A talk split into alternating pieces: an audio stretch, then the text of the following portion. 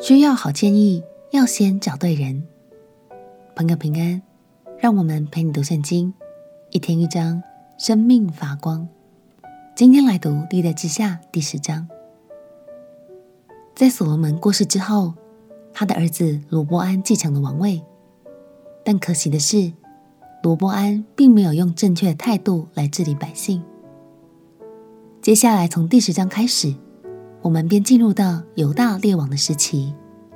从这段历史中，我们会看见以色列所有跌落谷底的时候，但上帝总是不放弃他们，一次又一次的给予机会，兴起优秀的君王，带领他们回到上帝的爱中。让我们一起来读历代志下第十章。历代志下第十章，罗波安往示剑去，因为以色列人都到了示剑，要立他做王。尼巴的儿子耶罗波安先前躲避所罗门王，逃往埃及，住在那里。他听见这事，就从埃及回来。以色列人打发人去请他，他就和以色列众人来见罗波安，对他说。你父亲使我们负重轭，做苦工。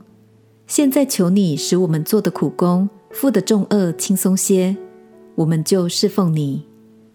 罗伯安对他们说：“第三日再来见我吧。”民就去了。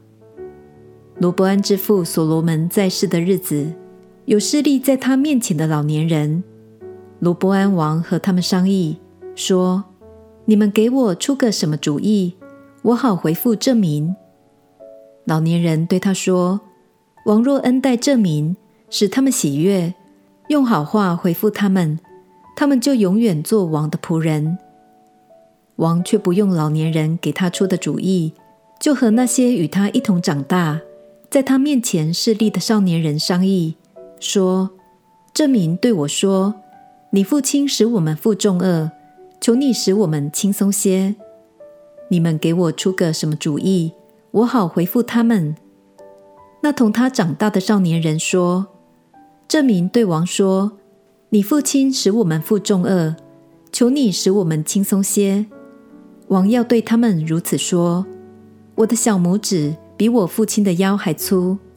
我父亲使你们负重轭，我必使你们负更重的轭。我父亲用鞭子责打你们。”我要用蝎子鞭责打你们。耶罗波安和众百姓遵着罗波安王所说，你们第三日再来见我的那话。第三日，他们果然来了。罗波安王用严厉的话回复他们，不用老年人所出的主意，照着少年人所出的主意，对他们说：“我父亲使你们负重恶，我必使你们负更重的恶。”我父亲用鞭子责打你们，我要用蝎子鞭责打你们。王不肯依从百姓，这事乃出于神。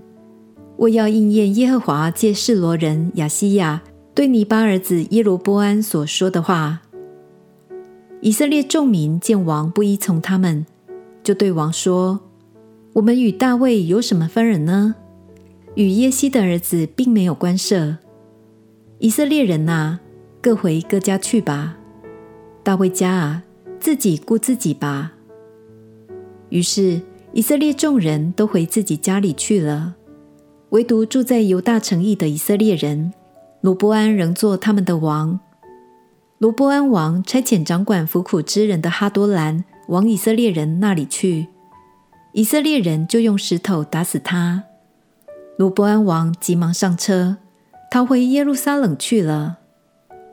这样，以色列人背叛大卫家，直到今日。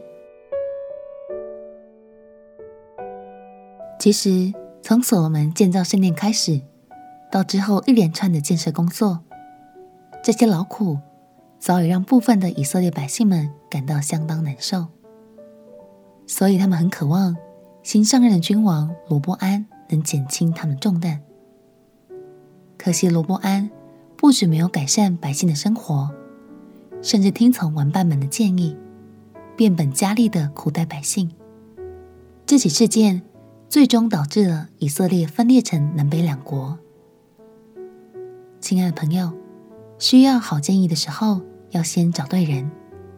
当难题出现，相信拥有丰富人生经验、爱神也爱你的牧者们，会成为你很好的带领与帮助哦。